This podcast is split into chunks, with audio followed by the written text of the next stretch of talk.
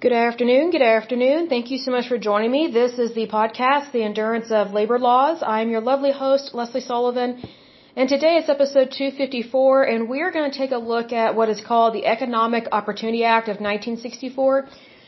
I bet we have touched on this previously just a little bit, just because sometimes this act is mentioned in other laws and other ways of describing, I guess, federal labor and so many things that happened in the 1960s, but we have not specifically gone into detail, you know, just really dived into this puppy here. So let's go ahead and do that now. So again, um, we're going to be talking about the Economic Opportunity Act of 1964. So again, this is in the 1960s when um, people are voting in Democrats uh, with the promises of, you know, the government is going to take care of everybody and that that is a big problem to do that. Um, not every Democrat is for high taxes, but a lot of them are. And high taxation will always stifle your your country because it stifles your economy. And the reason why it does that is because you're taking more money out of people's paychecks. So, and also just taking out people's paychecks and siphoning it basically to the federal government. And then the federal government decides who the winners and the losers are. And I don't think that's a good thing to do. Um, so basically, it's a form of socialism, but socialism is nothing new. I think socialism has been a problem here in the United States, I would say, since the late 1800s, early 1900s. And I think the reason why it's been a problem is because we had a lot of fascists and a lot of Marxists immigrate over here to the United States um, from the Russian Empire and also from England and from Italy and from some, some other countries over there as well. What's interesting is that a lot of these areas where these immigrants were from, they were very much fascist uh, during World War One and World War Two. So this is nothing new, but we do need to address it because we don't want a continuous cycle of these really bad things repeating, because uh, it's just not good for our country. So let's go ahead and dive into this here. But the long title for this act is an act to mobilize the human and financial resources of the nation to combat poverty in the United States. What a loaded line, right? So here's the thing. This act is saying that the government wants to utilize people and their financial resources, but all in the name of the nation to combat poverty. Here's the thing. The only way you're going to combat poverty and be even remotely successful at defeating it is to have liberty, freedom, democracy, and capitalism. Government creates poverty. And so what you have to remember is that the Economic Opportunity Act of 1964, and we will see this later, it kind of set a stepping stone um, to, I guess, passing more more social welfare programs. So this was kind of the beginning of the the end temporarily of the the economy uh, privatization because th- this act basically says, oh well, the government is going to be in charge of people's economic uh, excuse me economic opportunity, and that's not true. The federal government is not in charge of anybody's economic opportunity. That belongs to you as as an individual, but acts like this very much embrace communism, where you're not seen as an individual, you're seen as a collective. So whenever you're seen as a collective, just rest assured that, or you should be concerned that um, your individual rights are not going to be honored or protected, even though they may claim that they do and that they care about people. The proof is in the pudding, as they say. So we just need to be aware of that. Um, this particular act was enacted by the 88th United States Congress. It took effect August 20th, 1964. It is public law. Um, it was introduced in the Senate by, uh, let's see here, Patrick McNamara. Let's see, it passed the Senate, then it passed the House, and it was signed into law by President Lyndon B. Johnson. I'm not a big fan of him because he, he was, excuse me, I need to get a drink of water. I apologize. Hold on just a moment. I ate a peppermint before starting this podcast and just kind of dried out my throat. Hold on just a moment. Okay, good old water. Okay, so what I was saying was that I'm not a big fan of Lyndon B. Johnson because he um, was a bureaucrat. Um, he was a bureaucratic um, Democrat, and he would use anything and everything as a opportunity to grow the federal government, but not really help people have workers' rights in terms of their freedom.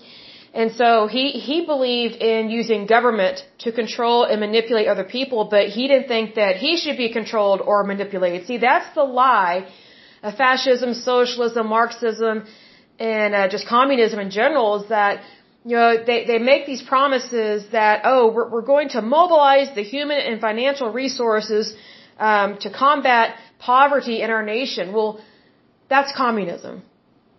Because, you know, the, the nation's resources do not belong to the government. They belong to the people. And also, people do not belong to the government. Government belongs to the people. So, why anyone, whether it's the Senate or the House, would go along with this is just insane to me. Although it does make some fancy promises, this is this is an act that really, I would say, very much. I, I think it would have been very popular in the 1960s, considering that the 1960s um, were completely different than the 1950s. You had a lot of fascists um, that were going to universities at the time. Um, you had a lot of people that were, were fighting the system, as they say. And what really sucks about that is that, you know, we had so many people that were fighting the traditional system, right? Well, they, they went to extreme. They, they went to the far opposite. And so, you know, here's the thing. If you don't like the system that you're in, address the problems. Don't throw the system completely out unless it is completely illegal or immoral. So here you have a president um, that very much wants this act to be passed and I think also he wanted this um, to really prop up his name. Like whenever I've heard or seen his speeches, to me he's just a grandstander. He's just he's just he just loves to grandstand. You know, basically, look at me, look at me, look at my bright ideas. I'm brilliant. I'm genius. You know, I I'm just not impressed with that kind of leadership because that's not a leader. Um, that's a dictator. Um, so that that's very sad to me in that respect there. Um, but anyway, diving into this more specifically, it says the Economic Opportunity Act of 1964 authorized the formation of local community action agencies as part of the war on poverty. So basically, it, it put the the responsibility on communities. So basically, the federal government is saying we're we're putting this job and this responsibility on you, even though we're the ones that thought of it. So again it's the federal government pushing the hockey puck in completely the wrong direction. And also, what you need to remember is that a lot of community action agencies are very liberal, very progressive, and they hardly ever really help anyone. Examples of this, I would say an example is Black Lives Matter. That was a local, um, I would say community uh, founding and uprising, and it was founded in corruption and racism, and it's it's it was a community action type of agency, um, not necessarily under the umbrella of federal government per se, but it's kind of like that. So just because someone says they are part of a community action agency, I would be very skeptical of that because a lot of times they just want your money, but they don't really plan on being held accountable for what they do. So that that is a problem there at that. It says these agencies are directly regulated by the federal government. And quote, it is the purpose of the Economic Opportunity Act to strengthen, supplement, and coordinate efforts in the furtherance of that policy. Big fancy words. So the purpose of this act was to number one, eliminate poverty. Good luck with that. You're not going to do that with government. Number two, expand educational opportunities. Good luck with that. The Department of Education has been a problem for a long time. Uh, number three, increase the net gain for the poor and unemployed. Oh, so basically create benefits.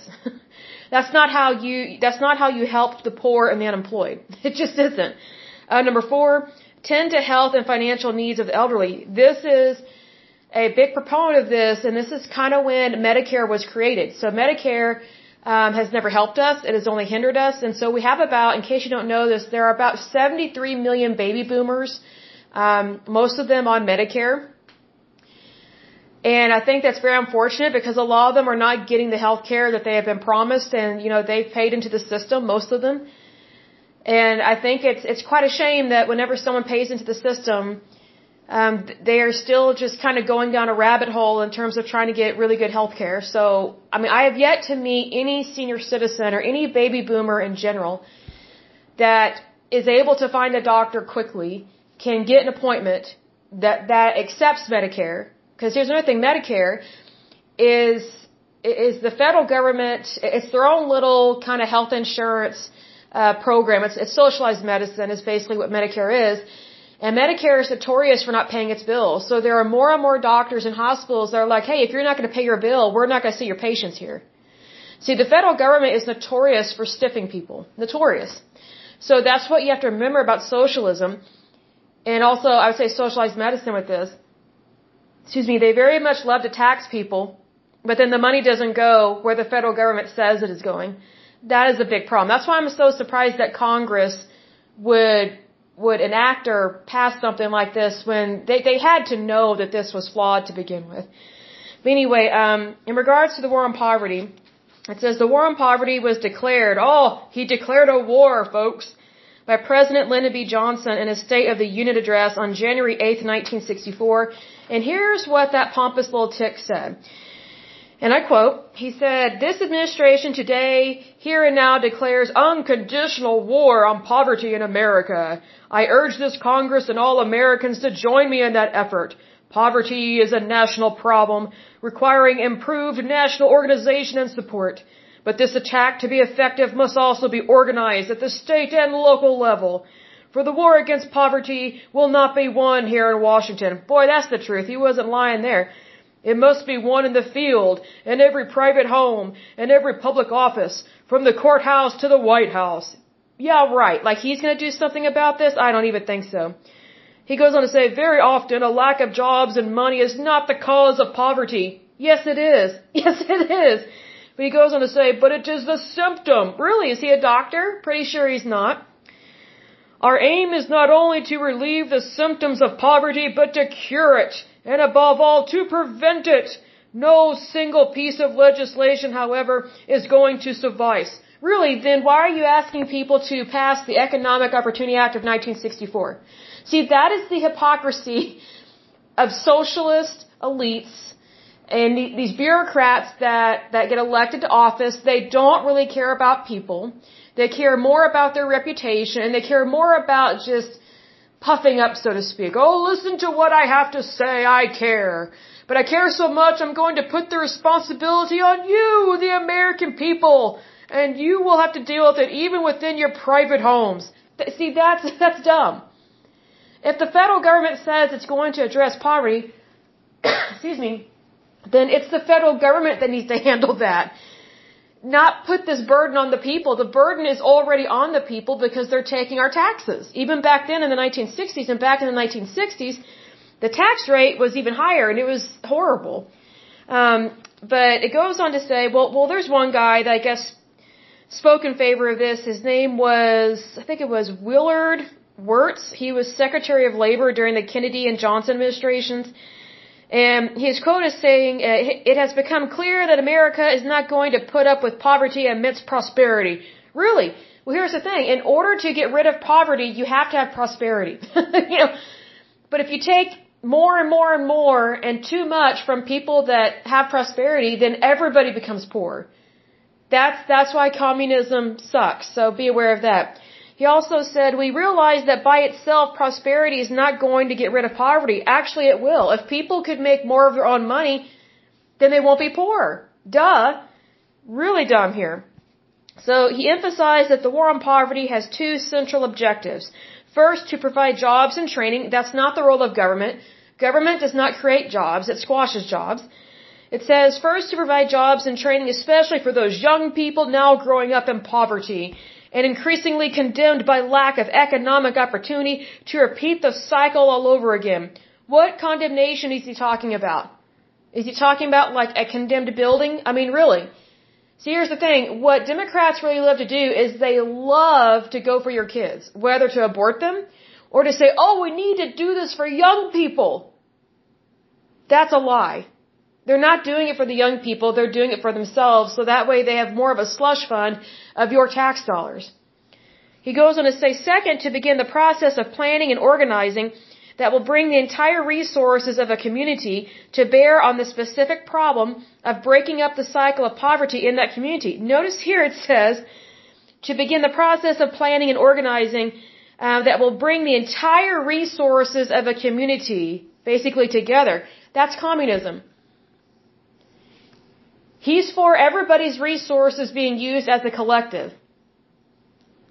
That's wrong. That's communism. That is not what the United States was founded on. That is not pro-America. That is anti-America. And there will be more poverty if you put everybody's money into a pot and you put it into the hands of the federal government. That's just like the Soviet Union.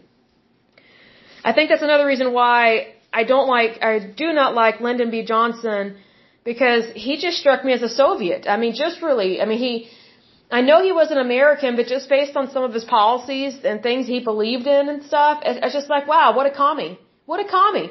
Like, how, how can you be president of a democratic, capitalistic society and then try and dismantle it?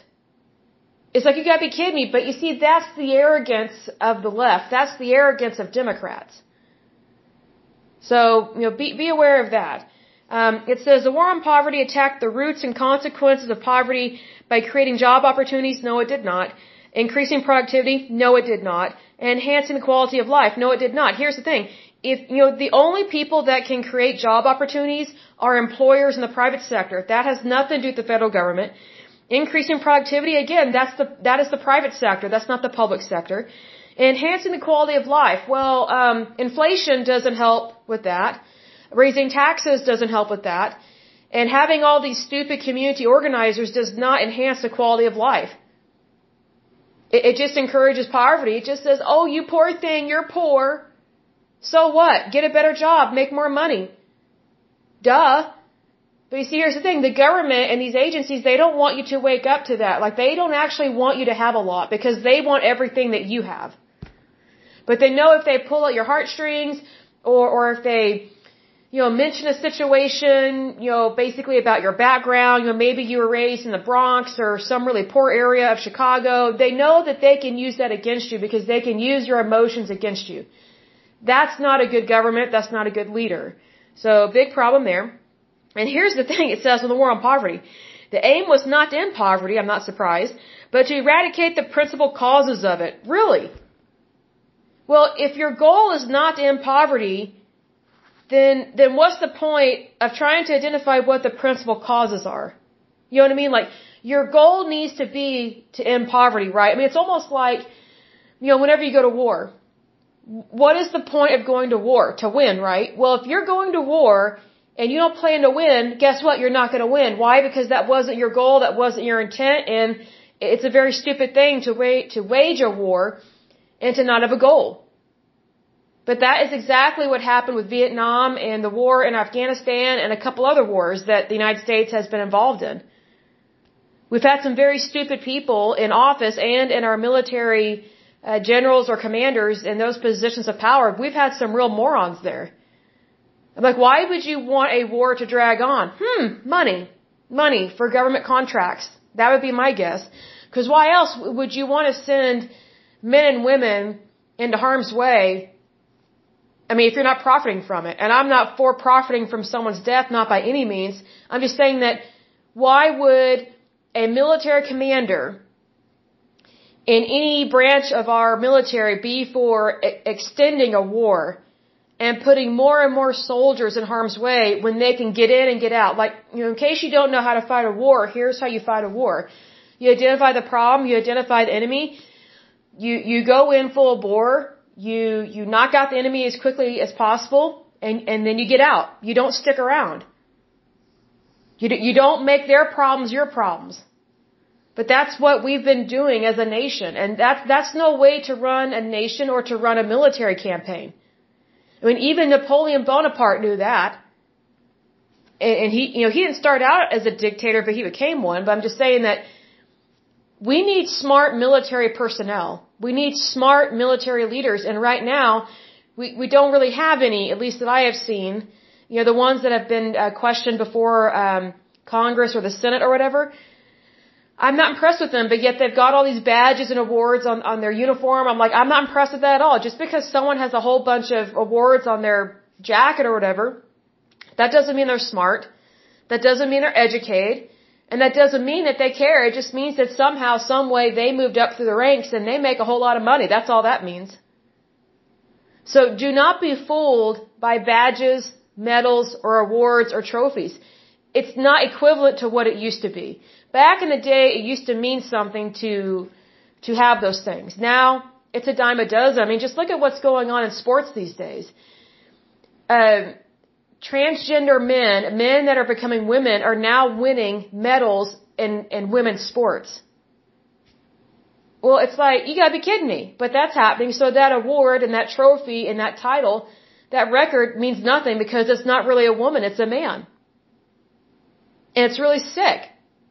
So needless to say, be cautious about that. You just because someone has all these trophies, that doesn't mean they deserved them, and that, and that also doesn't mean that they got them in a legal or moral manner, I would say. Um, but it says here on March 16, 1964, President Johnson called for the act in his special message. So it wasn't just a message, it was a special message to Congress that presented his proposal for a nationwide war on the sources of poverty. Oh, he's going to war. And the entire nation has got to be involved to go along with his plan. I don't think so. You know, his stupid plan didn't end poverty, it created it, it institutionalized it. It made it so the federal government could make even more money off of people by keeping people poor and overtaxing the rich. Hmm, what a scam. What a scam. Goes on to say the Economic Opportunity Act of 1964 was passed as part of LBJ's War on Poverty, encompassing the Civil Rights Act of 1964. The Economic Opportunity Act of 1964 was created to, quote, eliminate the paradox of poverty on the midst of plenty in this nation by opening to everyone the opportunity for education and, and training, the opportunity to work, and the opportunity to live in decency and dignity. What a scam! So they plan on accomplishing all that by institutionalizing poverty. Medicare, Medicaid, Social Security, um, all these different things. Guess what? All that stuff failed. It's been going down a rat hole for a long time, for a long time, folks. So this is what happens when you, when you elect a moron into office. Goes on to say, in his 1964 special message to Congress, President Johnson declared, quote, the act does not merely expand on old programs or improve what was already being done. It charts a new course. It strikes at the causes of poverty, not just the consequences of poverty. It can be a milestone in our 180 year search for a better life for our people. So, socialism, communism, Marxism, fascism, that's better than having a democracy. That's better than capitalism. I don't even think so. See, he was a grandstander. he says all these things, but it's BS. It's just fluff. Because then you have to ask, okay, how do you plan on, on implementing this? How do you plan on helping people? Oh, by putting government in charge of everything. Wow. Um, that's not smart and that's not constitutional. It's not. So it says in January 1964, President Johnson uh, gave Sargent Shiver, or Shiver, however you pronounce his name, the task of developing a bill to wage the war against poverty in the United States the bill was presented to Congress. Uh, see, it was introduced in the House of Representatives. Then it went to the Senate. It was debated for a few days, and definitely Republicans were concerned about this because they knew that you know this is unconstitutional and it doesn't it doesn't really help our country. It just you know, if anything, I'm really surprised that this passed because with Medicare being created, that very much went after people's privatized health insurance. And you have to remember that, you know, we, we had a lot of strong labor unions back in the 50s and 60s around this time. And you'd think that labor unions would not be for losing their, their health care. But this is how stupid unions are. This is how dumb union workers are, or how they can be, I should say. Not all are dumb, but a lot of them are, and still to this day. It's just like, wow, so you know, what I find very interesting is that Lyndon B. Johnson did exactly what President Obama did, which was, you know, say, hey, you know, we're, we're passing this to help you. It didn't help people. All it did was enable and empower the government to do things that it's not supposed to do. Very similar to President Obama. Very, very disappointed in him as a president. In terms of the major features, the act included 11 major programs. None of these I'm for. The first one was the Job Corps. It says uh, that one provides work, basic education, and training in separate residential centers for young men and young women from ages 16 to 21. I've never heard of Job Corps actually helping anyone, so I think it's a waste of money. The next one is neighborhood uh, neighborhood youth corps provides work and training for young men and women ages 16 to 21 from impoverished families and neighborhoods. I've never met anyone that has been helped by that. Um, and usually these training centers, it's just it's just a great way to indoctrinate people into thinking that the government is the answer. So that is a big problem. And also, what, what are you going to do to help people that are poor that are age 22 and older? So here's the thing. So the federal government thinks, oh, just, just train the young. Screw everybody else. That's the mindset of government. That's not the American way. That's not right. Because you can be successful at any age of life or any stage of life, but the federal government doesn't view it that way.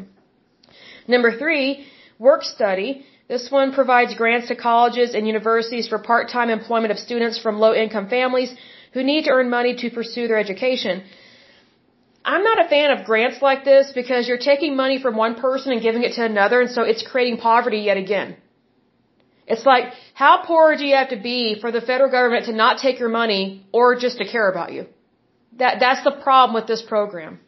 The next one is urban and rural community action. Uh, this one provides financial and technical assistance to public and private nonprofit agencies.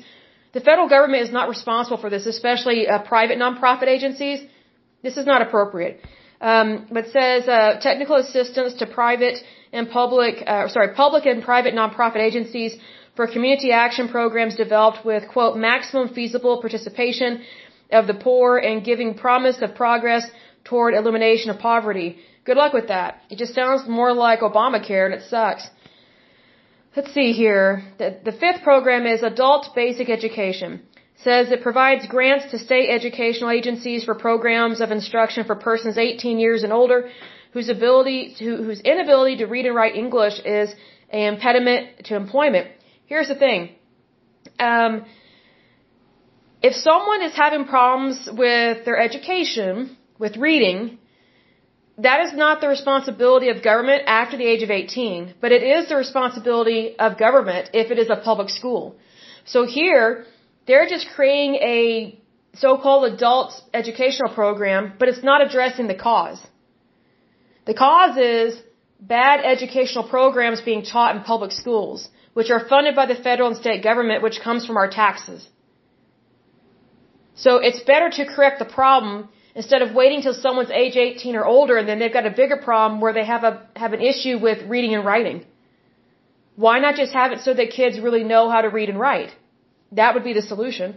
Number six, voluntary assistance for needy children establishes an information and coordination center to encourage voluntary assistance for deserving and needy children. So here's the thing, I'm not a fan of volunteerism so much anymore because volunteerism is just a great way for someone to use your services and not pay you. Whatever work that you do, you deserve to get paid. So you would think that considering that this is the Economic Opportunity Act, you would think that the government would want people to get high paying jobs, not volunteer and be poor and broke and not be able to provide for yourself or your family. So again, the federal government, this is the lie of socialism and communism where it says, oh, we care about people. Why don't you just volunteer? You don't need that money. You don't want to be like a rich person, do you? Actually, I do, because they provide for themselves and a whole lot of people. Why? Because they are successful. So don't fall into the trap of being like an, a, um, a community activist or a volunteer. You need to, unless you can afford to do that, you know, unless you're, unless you're like a millionaire or a billionaire, but if you're not a millionaire or a billionaire, you should be working. You know, you should be successful and you should be enjoying your life. You know, I, I have yet to meet volunteers that actually enjoy their life and yet they can actually pay all their bills because they're almost always poor. So, you know, you need to have a good job, folks. That's just how it is. And you get that from the private sector, not the public sector. Um, number seven in terms of these programs is loans to rural families. Um, this one provides uh, loans not exceeding $2,500. Now, mind you, this is back in 1964, so I don't know what these amounts are today. Um, but it says loans not exceeding $2,500 that assist low-income rural families to permanently increase their income. Here's the thing, if it's a loan, how can it permanently increase their income? Because if it's a loan, then they have to pay that back with interest, and they should because it is a loan. But see, here, here's the lie of this program and of the government. Oh, we're going to help you get ahead permanently. We're going to give you a loan. Loans um, and shackle you to a debt. That's not freedom. That's not freedom, and that doesn't help you, and that's not permanently increasing your income, it's permanently decreasing your income because now you're having to pay interest on a loan that you could not ordinarily afford to get. That's the problem. Kind of reminds me of those those home mortgage loans that President Obama was for, and um, we had a big housing crisis because of that. Because there are so many people that ordinarily would not qualify for a home loan, um, but during President Obama's reign or whatever, um, he made it so that people that ordinarily could not qualify could qualify and guess what? A lot of homes, uh, they, a lot of people went bankrupt. Um, there were a lot of foreclosures and it led to a lot of inflation. It led to a lot of financial instability. So that's the stupidity of big government. Number eight is assistance for migrant agricultural employees. I'm not a fan of this. Um, it says this provides assistance to state and local governments public and private nonprofit agencies, or individuals in operating programs to assist migratory workers and their families with basic needs. We're not responsible for that. I understand people need basic needs, but they need to get a job that they can afford to do that. Here's another thing. If they're a migrant worker, if they're a citizen of the United States, then they can get a better job. If they're not a citizen of the United States, they should not be here. They should not be working here. This is why so many Americans, you know, during different, I'd say, diff, I'd say throughout different decades have had a hard time finding employment. Why? Because we have migratory uh, workers that take our jobs. And then they have the nerve to complain about it. Then why don't you just leave the United States? Go back to your country and see how that goes. I mean, go back to your country and do good there. But don't come here to the United States and then complain that, you know, you, you don't have enough to provide the basic needs for your families. That's on you. That's not on the federal taxpayer. That's not on Americans. That's not, you know, anybody else's problem. That's your problem. You made the decision to migrate someplace else and work. Congratulations, you are officially an adult. Own it. Take care of it. If you can't handle it, go back home and do good there. Number nine, employment and investment incentives. Uh, this one provides loans and guarantees not in excess of $25,000 to a single borrower for the benefit of very small businesses. I don't agree with this. I think that when you have a business, you are responsible for that business. I don't think the federal government should be giving out these loans because that is the government, the federal government deciding who the winners and the losers are. Because the federal government is using federal tax dollars to loan out money or to incentivize this. But yet, then, then, you know, what's interesting is that the federal government tries to decide and does decide essentially with grants and programs like this who the winners and losers are. You know, people don't get mad about when government does that. But yet, when, when a bank does this and decides who gets a loan and who doesn't, oh, they're evil bankers. Really? If you're going to say that about a bank who does things a whole lot more efficiently than the federal government, then you need to call it like you see it on the federal government with things like this. Big time. This is why we need more audits in the federal government because it's our tax dollars. It doesn't belong to the government. It belongs to us, the taxpayer. Number 10, the work experience provides payments for experimental, pilot, and demonstration projects to expand opportunities for work experience and needed training of persons who are unable to support or care for themselves or their families, including persons receiving public assistance. That's not our problem. That's not our problem. They need to get a better job. That's the solution. Like instead of making 25k a year, why don't you apply to a job where you can make 125k a year? Just go for it. The worst they can say is, no, we're not going to hire you. But what if someone does hire you? You just went from making 25k to 125k. Like you're making $100,000 more. Not via the government, but via the private sector. See, you have the right to be successful. But that right is not a guarantee because it's dependent upon you and what you do with your life and your future. So if you fail, you have no one to blame but yourself. And I don't mean that harshly. We've all failed at different things, but here's the thing. A failure is not a true failure, in my opinion. It's a stepping stone. So as long as you don't stay stuck in your failure, then you have moved forward. Learn from your mistakes, or even if you didn't make a mistake and you still failed at something, let's say there was a hiccup or something else happened that wasn't your fault, you can fail in many ways. Sometimes it's your fault, sometimes it's not, but either way, regardless of the situation, it is up to you to move forward and to be successful. That's called being an adult. And if you're age 18 or over, you have a responsibility to be an adult. So stop practicing folly and start practicing wisdom. Number 11 is volunteers in service to America. It says this one recruits, selects, trains, and refers volunteers to state or local agencies to or or private nonprofit organizations to perform duties to combat poverty. Really, so none of these people are paid.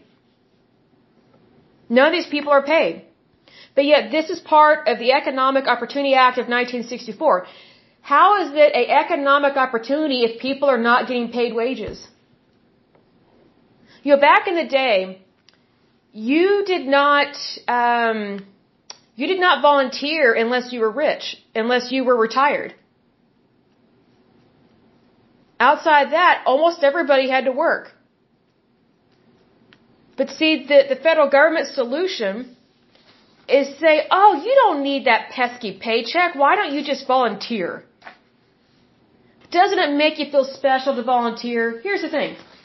I guarantee you, you will feel special until you don't have food on the table. Here's the thing. When you don't have food on the table, good luck getting government assistance for that, like SNAP or Social Security or WIC, which is Women, Infant, Children. I mean, whatever the case may be. Good luck with that. Because it doesn't work. It doesn't pay to be poor. It doesn't pay to be a socialist. It doesn't pay to be a fascist. It doesn't pay to be a Marxist and it doesn't pay to be a communist. And what I mean by it doesn't pay is literally you're not getting paid. You're not getting a paycheck. And also, you're probably not going to get what you rightfully deserve in terms of wages. But if, but if government has the mindset of, oh, you know, people should just turn away from wealth and just volunteer. You should just look to community. Really? I don't think so. That is exactly what communist China does, and that's why their people are enslaved to communism. But yet the higher ups, the powers that be within their government, they're not poor, they're not broke, they're not skinny, they're not losing weight. They can have as many kids as they want as long as they pay the fee. So just recognize that, you know, if you have a government program or a government in general that is just saying, oh, just volunteer, be an advocate, it's like, okay, well, are you going to do that? Are you going to stop collecting a paycheck? Just think about, you know, House of, you know, House of Representatives and senators. You know, for those that claim that they care about the country, but yet they're Democrats and they keep trying to increase taxes and they, and they claim that we need to care about this country. I'm like, okay, really? Well, I care about the country very much, but do you care so much that you are willing to not get paid your salary anymore? Are you willing to give up your health insurance benefits, your cushy benefits that we, the American taxpayer, pay for? Are you willing to give that up? You say you care. You say you care about the environment. Are you going to live in a smaller house? Are you going to live in a shack? Are you going to stop driving a car? Are you going to stop buying designer, you know, clothes and shoes? You know, you know, for these Democrat women that are in office, I mean, are they going to stop buying and stop wearing makeup? I mean, if they really cared about climate change and the carbon footprint that they have, they would stop buying all these products and goods. But see, here's the thing. They don't really care because they don't care to change their lifestyle. They expect everybody else to change. That's just basically what they're saying is listen to my message, do what I say, don't do what I do. That's a hypocrite, folks. That's why you need to be very careful who you elect to public office because look, just because someone runs for public office, that doesn't mean that they are the best choice. It really does not. Especially in, in the liberal left or the Democrats these days. You know, Democrats were way nicer and were a way better party, I think, back in the 80s and early 90s, but not so much anymore. It's gone downhill ever since President Clinton had that affair. Uh, well, he had multiple affairs, but, you know, whatever he had with Monica Lewinsky. And then, uh, President Obama, he was horrible. I mean, I was just shocked that anybody would ever vote for him and then vote for him twice. And then they have the nerve to complain about the economy and housing and all this stuff. I'm like, wow, you know, if you vote for someone that causes the, these issues, you have no one to blame but yourself. And I don't hear your complaints because your complaints are basically about yourself and your own stupidity. And what you chose to do with your stupidity, which was vote the wrong way and, and basically shoot yourself in the foot, which is basically what you're doing whenever you agree to raising taxes. Just look at what's been happening in California where their, their economy is tanking, um, inflation is horrible, It's very difficult to live out there and but yet their people still still keep voting the way that they vote because like oh we really care about the environment. We care about people really. Um that doesn't make any sense. That doesn't make any sense just think about you know if california really cared about the environment then wouldn't they kick people out of the state instead of letting people live there you know what i mean like if they really cared about their carbon footprint and you know, oh, there's so many people on this planet, then then wouldn't they stop selling property? I mean, wouldn't they try and halt the sale of private property, like if they really cared? See, here's the thing. They don't care to do that because they know it's breaking the law. They know that. But here's the thing.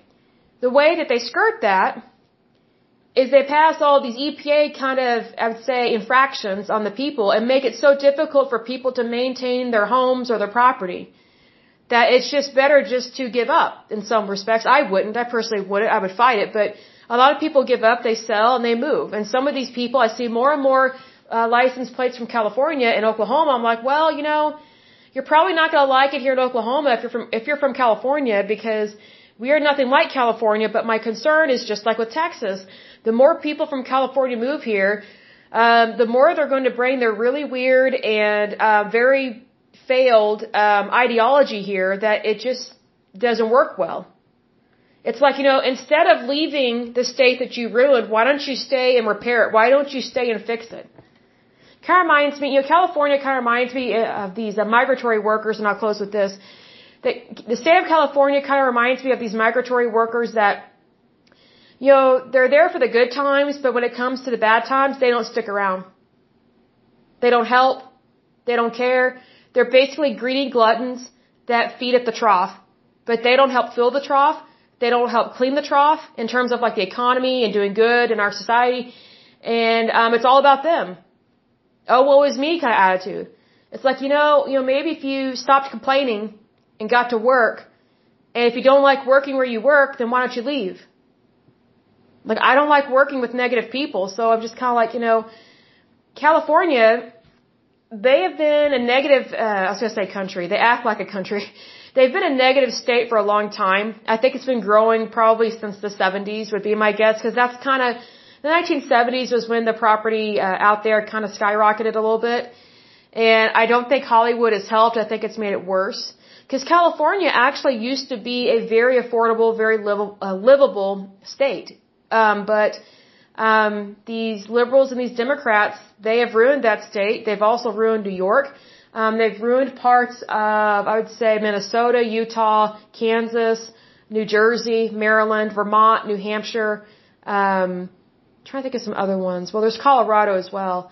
Um, but you know, these Democrats, they they don't vote with common sense. They don't vote with their head. They they vote with with an agenda. And that's not how you run a country and that's not how you help your country. You know, just because someone has an agenda and, you know, it sounds like Lyndon B. Johnson, well, here's the thing. Maybe you shouldn't vote for grandstanding. Maybe you shouldn't vote for arrogance. Maybe you shouldn't vote for socialism. Maybe you should not vote for fascism. Maybe you should not vote for Marxism. Maybe you should not vote for communism. You know, maybe the clear solution to these issues is, is exactly what our founding fathers said to do in the Constitution of the United States. And that's liberty, freedom, democracy, and capitalism. What makes you think they didn't know what they were talking about? They fought a war. They fought against a monarchy and a very powerful monarchy.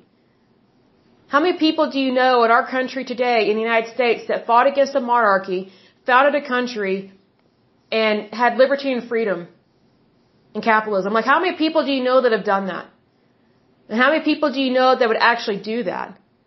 Because there's so many people that they, you know, the, these activists, they, it's all about me, me, me, me, me, my social cause, my social justice. I was just like, really, like, you want to do something about it? Go do something about it, but don't get me involved in it.